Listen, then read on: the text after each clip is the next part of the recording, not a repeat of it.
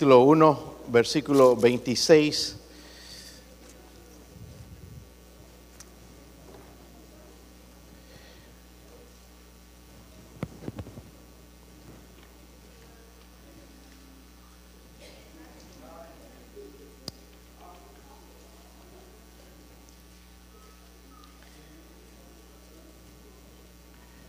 Vamos a leer dos versículos ahí, hermanos, y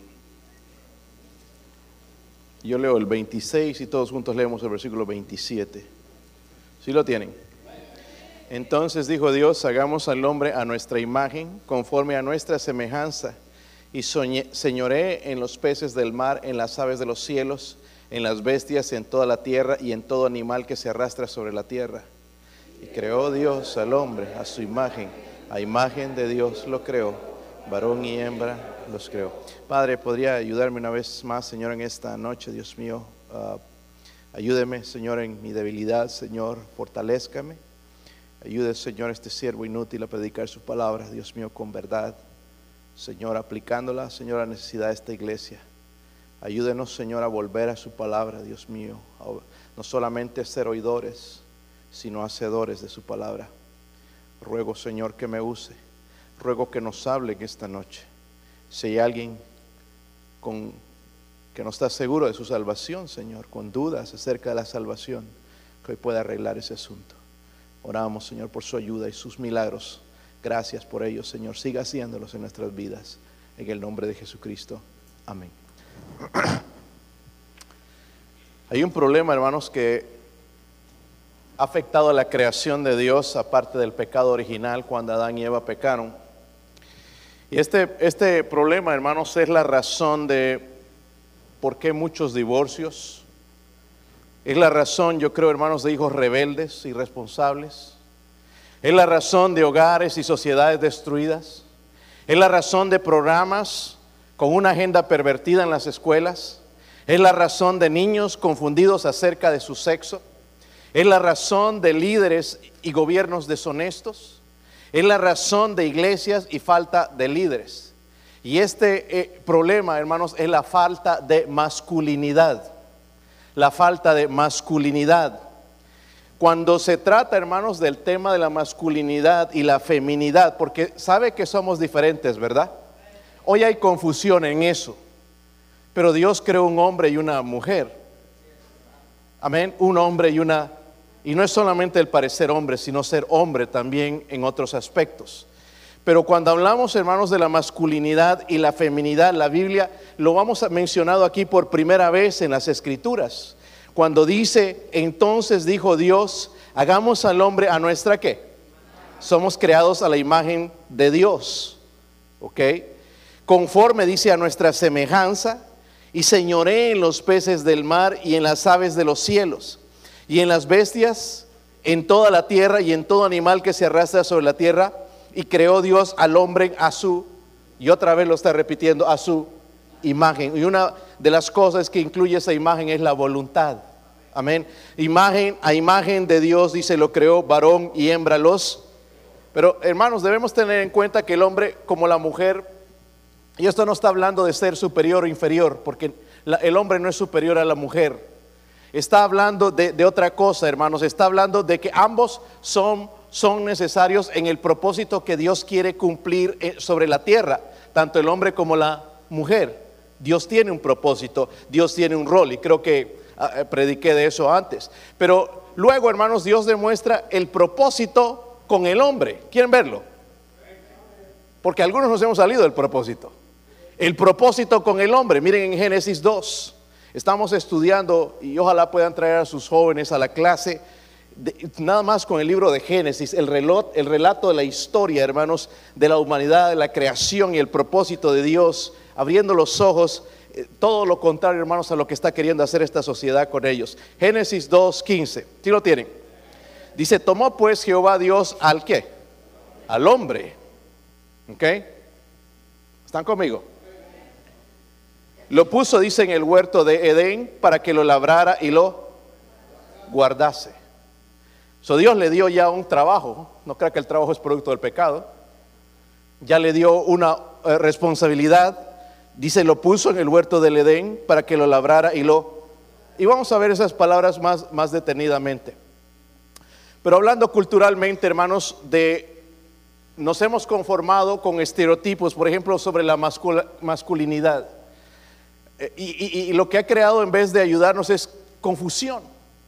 La sociedad presenta, hermanos, que muchos piensan que ser un hombre es tener una camioneta grande. Yo quiero una camioneta grande, ¿ok? Pero no, eso no me hace hombre. O, o, quizás que le gustan los deportes, mire, le gusta el fútbol, le gusta que hombre recio, duro, y piensa la, sociedad que eso es un hombre, pero en realidad no eso, según la Biblia, eso no es un hombre. O, matar a un animal salvaje, ¿verdad? Que mató un oso. y sale con el oso allá, ¿verdad? Con las fotos mostrando a todo el mundo. Ese es un hombre de verdad. Pero eso no importa en absoluto en términos de Dios, hermanos. Dios tiene otro llamado definitivamente para el hombre cuando se trata de definir la masculinidad bíblica, necesitamos comprender lo que dice la Biblia. Esto es, por, hermanos, lo que estamos orando y lo que yo estoy orando, por ejemplo, con, mis varones, que mis varones sean hombres. ¿Está conmigo? Y, las madres a veces no dejan que los varones sean hombres. Perdóneme, hermana, pero mucho del problema de los hombres tan afeminaditos y llorones y chillones son las mamás. En vez de ayudar, están destruyendo. La mujer sabia edifica la casa, mas la necia con sus manos, dice, la destruye. Amén. Y vamos a hablar de, eso después, como en las maneras que uno puede destruir. Pero el hombre tiene un llamado, hermanos, y, es, como digo, es la oración con mis hijos. Yo, quiero que sean hombres, que se vistan como hombres, que haya diferencia en eso, que se comporten como hombres. Y hombres no es ser brutos, sino caballeros también. ¿Sabe lo que habla la Biblia también, hermanos, cuando habla del esposo? Dice que ame, de amar a su esposa. Es un hombre, un hombre es una persona que ama a su esposa. No muchas mujeres, no, yo tengo corazón para todas. Eso no es un hombre. Presentaban al don Juan, ¿verdad? Como el hombre. Y eso no es un hombre de acuerdo a la Biblia. necesitamos, hermanos, criarlos, necesitamos orar por ellos. ¿Verdad? Necesitamos orar por ellos, necesitamos disipularlos, pero, y eso es lo que estamos tratando de hacer en la iglesia, hermanos, con nuestros jóvenes, de, formar, y aunque no podemos hacer todo, pero podemos hacer una parte en la vida de ellos. Es interesante, hermanos, que en las salutaciones finales Pablo le va a decir a la iglesia de Corinto algo que quizás nos ofendería a nosotros. Les va a decir, velad, estar firmes, porque todo esto tiene que ver con un hombre. Velad, estar firmes en la fe. Hay hombres, hermanos, que no saben, están aquí un día, están en otro allá, abajo, no se sabe lo que creen. Están bien hoy, están bien mal mañana, eh, eh, lloran de todo y dice, estad firmes en la fe. Pero luego le dice, portaos varonilmente. El hombre debe ser hombre, hermanos. Así que deja de ponerte aretitos y cositas así. Deja eso para las niñas. ¿Ok? Vestirse como hombre. Eh, diferenciarse totalmente de hombre, comportarte como un hombre. Miren, hay tanta, tan, tanto joven hoy que falta el respeto a, sus padres y es falta de masculinidad. Amén. Y Dios, por medio de Pablo, entonces le dice, velad, estar firmes en la fe, portados varonilmente, y luego dice, esforzaos. Nosotros hombres debemos esforzarnos. Que ya nos ofenden en la iglesia, no queremos venir. ¿Sabes qué, mi amor? Ya no voy a ir. No me saludó el pastor. Ay, falta de hombría. Amén. E, esto no pasa, hermanos, ni siquiera en una hermana que no la saludaron. Ay, viste fulana, no me habla. Nosotros no venimos aquí a que nos saluden. Nosotros venimos a adorar a Dios aquí. No venimos a que nos hagan honores, hermanos. Nos han metido la mente, nos han enseñado mal de que nos tienen que tratar y levantar en alto. Aquí se viene a adorar a Dios, hermanos. So, la esencia de la masculinidad bíblica. Quiero reducirlo en tres palabras porque aquí en este versículo está, ahí está, versículo eh, el capítulo 2, versículo 15. Lo vamos a leer otra vez. Dice ahí, tomó pues Jehová Dios a quién? Al hombre. Y lo puso en el huerto del Edén para que lo labrara y lo guardase. So, la primera palabra es esta. Vamos a tratar de recordarlo, ¿ok? Y, con la misma letra para que usted quizás quede algo en, en su mente. La primera es esto. Dígalo conmigo. Perseguir. Dígalo conmigo. Perseguir. No perseguir, hermanos, una mujer. No estoy hablando de eso. Déjeme definirlo en un momento. Dios pone al hombre en el jardín del Edén, pero le da, dice, dice, vas a trabajar, lo vas a mantener, ¿ok? Desde el principio. No había pecado todavía en el mundo, pero ya Dios le da una tarea, le da una responsabilidad. en otras palabras, Dios le está diciendo, toma lo que te he mostrado aquí en este jardín, expándelo al resto de la creación. Lo que yo te estoy dando, mejóralo, ¿ok? O no mejóralo, sino expándelo entonces entre toda la creación. eso es lo que queremos decir con perseguir. Donde quiera que estés, sigue la misión de Dios de traer vida, orden, florecimiento humano. Eso es lo que quiero decir con perseguir, de traer vida, de, seguir la misión de Dios, de, tener orden, ¿verdad? Y también de florecimiento humano. Perseguir, hermanos, debe estar en el corazón de la masculinidad. Perseguir de que las cosas que Dios me ha dado, me ha dado una esposa, debo tratar de llevarla más allá. Me ha dado hijos, debo tratar de llevarlos más allá. No que vayan igual que yo. Yo ya, si regué las cosas en mi vida, hermanos, ellos tienen que hacer las cosas mejor. Debo perseguir eso, debo perseguir mi caminar con Dios, también buscar a Dios, de caminar con Dios todos los días. Hermanos, Dios nos ha llamado a salir mejor. Pero hoy en día la masculinidad, hermanos, deja mucho que desear. Perseguir significa, hermanos, que tomas la iniciativa en lugar de ser gobernado por la pasividad y por el, por el eh, pasividad o por el silencio. Dejemos de ser espectadores como hombres, hermanos, y pongámonos en acción. Es lo que Dios nos llama, a tomar acción. Perseguir. Dios ya nos ha dado, hermanos, nos ha dado un ministerio, tenemos que cumplirlo. Estaba hablando hermano Roberto, nuestro ministerio debemos cumplirlo con temor, ¿verdad? Algunos hermanos ya piensan, hermanos, que no lo hago porque este, es para el pastor. Eh, el ministerio que hacemos aquí, o los que hacen los hermanos, no es para el pastor, es para Dios. Se te olvidó que esto es para Dios. Y debemos hacerlo con temor y con temblor. Servir a Dios, ¿verdad? Perseguir. Si me ha dado ese ministerio, voy a perseguir de que sea mejor. Voy a, voy a tratar de que, de que crezca. Voy a tratar de glorificar a Dios. Lo mismo en mi hogar. ¿Cuántos de nosotros nos enfrentamos problemas?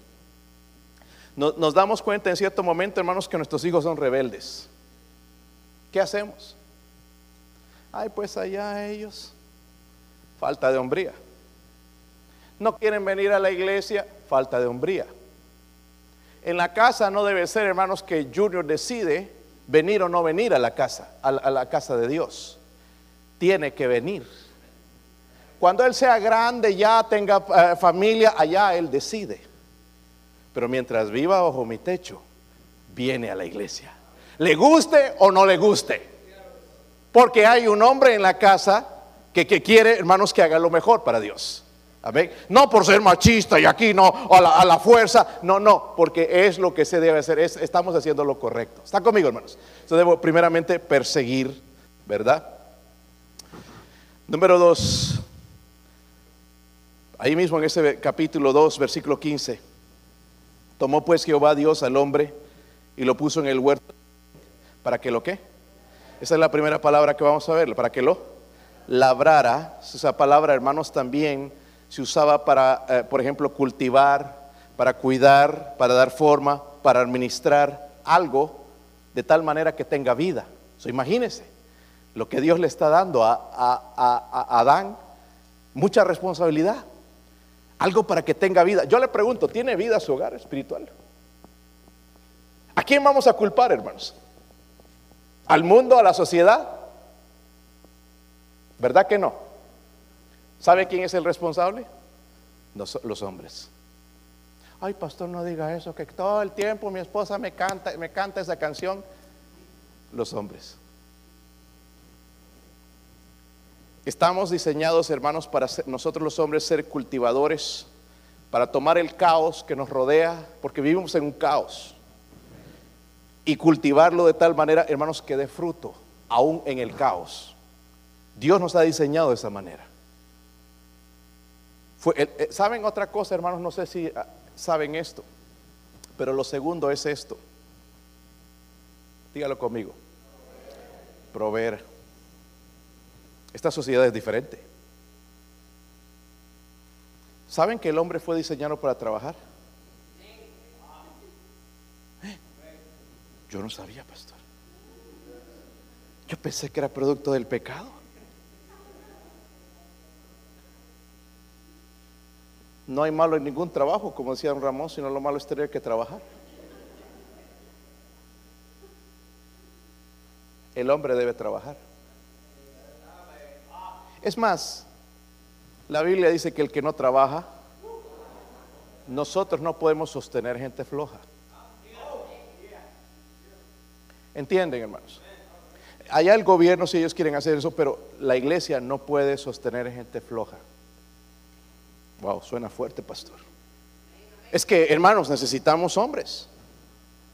Esto no significa, cuando digo hermanos, de, que somos diseñados para trabajar, no significa necesariamente que tengamos que ganar todo el dinero en la familia o incluso la mayor parte del dinero en la familia, porque hay veces donde sí ambos van a tener que trabajar, especialmente ahorita viendo las cosas, como están, la inflación y quizás tenga que salir. No significa eso, pero significa, hermanos, que tu trabajo es averiguar cómo o planificar cómo va a comer tu familia. Una cosa que yo odio, hermanos, escuchar esto. Pregúntenle a mi esposa. Ay, ay, ay. A ver, le voy a preguntar a mi esposa. Pero no le preguntas otras cosas. Le preguntas para ir a la iglesia. Déjeme ver con mi esposa a ver si quiere ir a la iglesia. ¿Sabe qué, hombre? Dígale a la, a la esposa, el domingo es el día del Señor. Aquí Vamos a estar listos temprano y nos vamos a ir a la iglesia. Nos vamos a ir a la escuela dominical. ¿Sabe por qué hay hombres que no vienen a la escuela dominical? Por falta de masculinidad.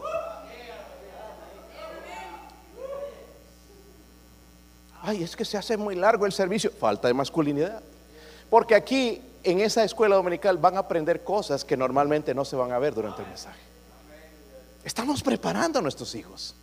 Desde su nivel, los maestros están preparando para prepararlos al nivel espiritual de su edad. Está callado aquí, hermanos. Wow. Proveerme, hermanos, no es solo pagar facturas. Aquí el que paga las deudas soy yo. Es, es macho tonto, cabezón. Es una postura de sacrificio, de buscar, hermanos, las necesidades de los demás como más importantes que las tuyas. Yo no veo ya mucho de eso, hermanos. En otras palabras, significa ir al último para que los demás puedan ser provistos. Yo lo veo algunos de ustedes en el restaurante, hermanos, llegan al restaurante, ¡pum! sáfese. Primerito en la fila, la esposa ya cargando con los niños, todo con su platito. Y el hombre ya con un plato así, a ver, ya, mi amor, véngase, vamos a orar. No se sacrifica ni un minutito. Estamos mal, hermanos. De verdad que estamos mal. Por eso nuestra sociedad está como está. Es una vergüenza. Yo no estoy aquí para criticar a la gente, hermanos, pero ya tú entras a una tienda, no sabes cuál es hombre, cuál es mujer. Y Dios dejó bien, bien marcado hombre y mujer. Y hay una diferencia. Son creados a mi imagen.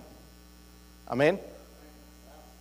Pero necesitamos, hermanos, volver a esa masculinidad y entender entonces esto de proveer, no solamente dar dinero, sino yo entonces sacrificarme para que ellos tengan también, para que sean los primeros ellos. Y yo, si hay algo para mí, al último. Pero ya no pasa eso. La pobre mujer allá trabajando toda la noche. Llega del trabajo, tiene que cocinar. Y ya no le sobró comida porque se lo comió todo.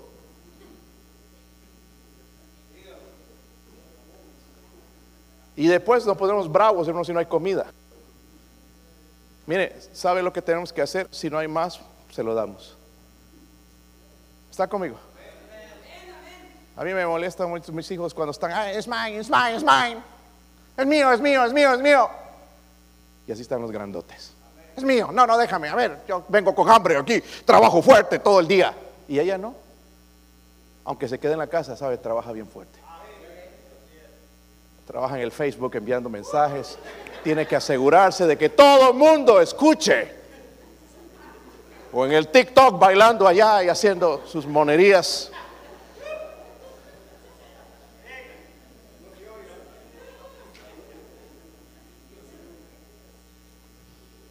Ahora estamos mal, hermanos. Y así queremos tener hijos espirituales. Yo les dije, hermanos, mire, mire, a mí debería preocuparme que, que alguien me diga esto. Tus hijos son hijos pródigos dentro de la iglesia. Y la mayoría tenemos hijos así. Y no nos damos cuenta, no hacemos nada. ¿Sabe por qué? Porque en la casa falta masculinidad. La palabra labrar entonces significa cuidar, dar forma y administrar. Y eso es lo que Dios quiere que nosotros hagamos. ¿Qué clase de administradores somos en casa? Wow. Solo traer dinero. Pero después no sabemos absolutamente si mis hijos qué piensan, qué sienten, qué opinan. No tengo tiempo para ellos. Están esperando que su papá les dé un abrazo. Nunca hay tiempo. Llega del trabajo, prender el televisión tres o cuatro horas hasta dormir y listo. Y le digo a mis hijos, no tengo tiempo. Usted está perdiendo lo más precioso en su vida. Está un poco serio aquí, hermanos. Pero creo que este mensaje le va a ayudar si usted abre su corazón. Si te enojas conmigo allá, está bien. Pero yo te estoy diciendo una verdad. ¿Por qué la sociedad está como está? Por falta de masculinidad. Amén. ¿Por qué hombres no quieren trabajar y se ponen a robar? Ahora se ponen a robar hasta por teléfono. Te mandan mensajes y ahí que te llegó un paquete y ¿qué paquete? Si no he pedido nada. Y entra esa información y te robaron ya todo. Gente vaga. No piensan nada más, hermanos, buscar cosas, como robar a la gente, por falta de masculinidad en el hogar. Y la última, hermanos, ya para que se enfríen los, el ambiente un poquito.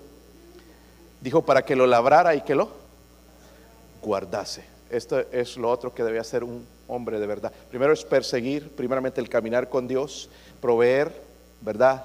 Eh, eh, no, no, no, no, significa solamente de traer todo a la casa. A veces la mujer va a tener que ayudar, sí, pero sí de estar seguro de cuál va a ser el plan, de cómo vamos a proveer, cómo vamos a satisfacer las necesidades en nuestra casa, dejándome yo por último. Y por último, proteger. ¿Notan ahí esa palabra? ¿Cuál es la última palabra? No, ahí en la Biblia. Labrar y la guardase.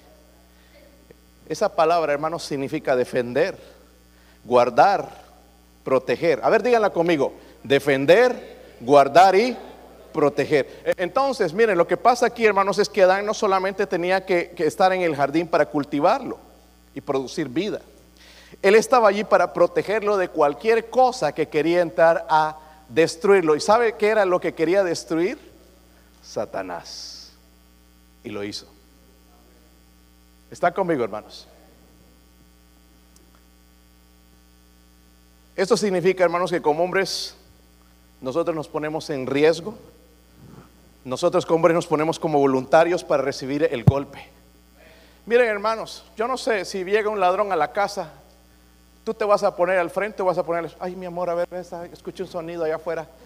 Allá la esposa con un palo y él por detrás, que tiene miedo porque está más grandota ella. Y nosotros nos ponemos primeros para recibir el golpe. ¿Sí o no? Eso harían normalmente en un hogar normal, ¿verdad? Quizás en otro lado no. un, un buen hombre, hermanos, es como un escudo. Él va a recibir el golpe antes de los que están atrás. Lo va a proteger. ¿Sabe que eso me lleva a la cruz? Miren en Romanos 5, versículo 12. Porque Jesucristo es el ejemplo de masculinidad más grande en toda la historia.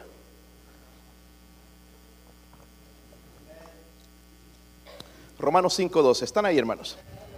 Mira lo que dice. Por tanto, dice, como el pecado entró en el mundo por un hombre y por el pecado la muerte, así la muerte pasó a todos los hombres por cuanto todos pecaron, pues antes de la ley había pecado en el mundo, pero donde no hay ley no se inculpa de pecado.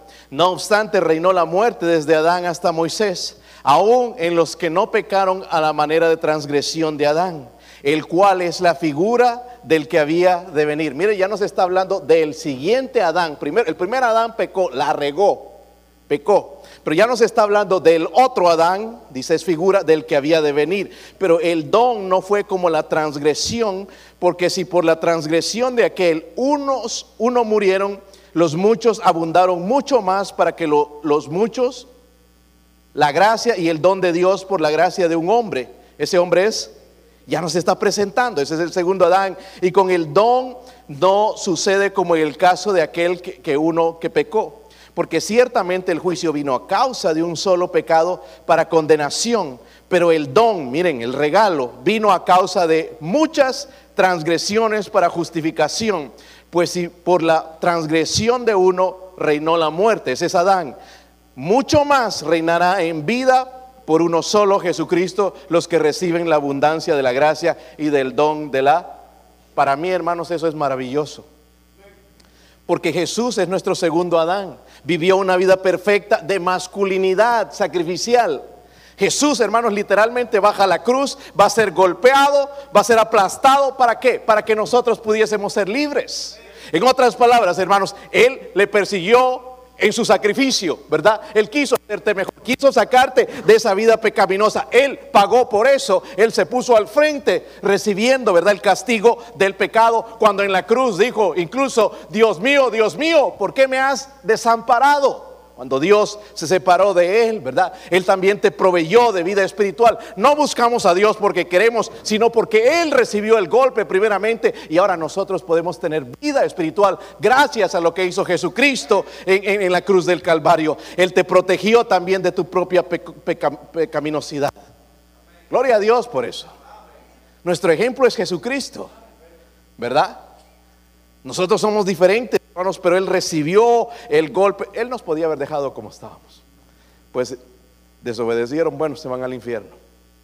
Pero Él recibió el golpe, ¿verdad? El golpe aquí en el calcañar, como dice en Génesis 3, el versículo 15 la primera profecía de la venida del Mesías recibió ese golpe, pero luego cuando Él resucitó le dio el golpe a Satanás en la cabeza. Y por eso, hermanos, nosotros podemos tener también vida espiritual.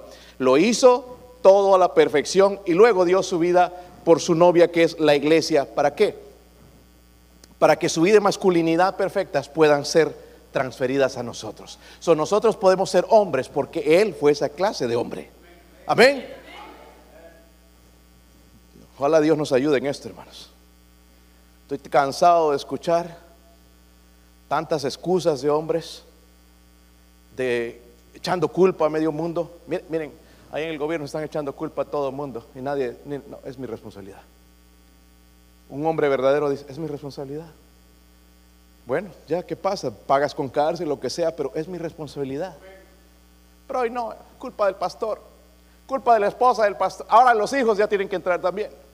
Siempre hay un culpable de la mediocridad espiritual. ¿Por qué? Porque falta masculinidad. Y decir, yo soy el responsable, yo soy el que me ha apartado de Dios, yo soy el que no estoy cumpliendo con esa masculinidad. Voy a pedir a Dios que me ayude a ser ese hombre que debo ser, ayudar a sacar adelante lo que Dios me ha dado en, mi vida. la verdadera masculinidad, hermanos, se encuentra en la persona de Jesús. Y es solamente, miren, podemos ser hombres mirándolo a Él, siguiendo su ejemplo, buscando a nuestro Señor. Porque de otra manera, hermanos, no podemos. Si no, vamos a ir al gimnasio, algunos, creciendo los músculos, todo pecho grande, todo, troca, peleador y todo, golpea a todo mundo, todo el mundo le tiene miedo, pero eso no es la clase de hombre que la Biblia describe. Eso es un atorrante, un tonto, ok, nada más con puro inflado con esteroides. Hermanos, que Dios tenga misericordia de nosotros. Yo le voy a pedir con corazón en la mano, hermanos, deje de estar culpando a otros por su mediocridad, especialmente a los hombres. culpa de fulano, culpa de mi esposa, culpa de este, culpa del otro. Vamos a tomar la responsabilidad y decir, Señor, yo no he sido el hombre que debería ser. Usted creó un hombre y una mujer y a veces yo me comporto más bien. Hermanas, dejen que sus esposos sean hombres. Porque cuando quieren son hombres, ay, no, no, papi, no, no, no. Ay, ay, lo consientes, está enfermito. Ay, a ver, lo voy a chinear. Ay, tremendo viejote. Ay, ay su- le voy a dar en la boquita. Si no le planchaste la, la camisa, ya olvídate. Ya no te hablo una semana. Yo sé planchar mi camisa, mis pantalones. Yo puedo planchar la ropa de mis hijos también, porque a veces mi esposa está muy ocupada y eso no me hace menos hombre. Pastor, ¿y usted plancha sus vestidos? A veces. Pero eso no me hace menos hombre. Y se lo estoy comprobando. Mis hijos no son menos hombres por eso tampoco. Necesitamos empezar a mirar al Señor. Y dejar de mirar, hermanos, lo que esta sociedad tiene como un hombre, allá todo tatuado, bra- brazos ahí, brutales y una camisita corta, así entrar ahí, todo empistolado. Eso no es un hombre. Sus hogares están destruyendo. Sus hijos están yendo rumbo al infierno. La sociedad se está destruyendo porque no están cumpliendo con el plan de Dios. Cuando tenemos que decir no al pecado, hermanos, un hombre dice no. Yo no sé, hermanos, yo no entiendo cómo siendo cristiano tienes que volver a la cerveza. Un hombre de verdad dice no. Pero no hay medio, ay, no, es que las pruebas, los problemas, el estrés, una cervecita, otra, otra, para matar las penas y después terminas siendo un tonto, juguete de Satanás. Un hombre de verdad dice, no. ¿Están conmigo? ¿Qué es lo que andas mirando en la televisión? Un hombre de verdad dice, no. Amén. No. Vamos a orar. Yo, yo le animo, hermana. Ahí está, pastor. Ahí está. Te decía. A este hombre. Y usted, hermana, sea sabia. Deja, de- deja que Dios sobre, no tú, porque tú lo vas a arruinar. La mujer sabia edifica. La necia con sus manos o con su boca lo destruye. Que Dios nos ayude. Vamos a ponernos de pie, hombres, y vamos a tomar una decisión hoy aquí, los hombres, de ser hombres. Que Dios nos perdone y nos ayude ahora.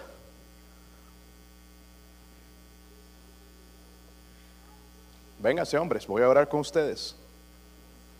Si usted es hombre, venga aquí.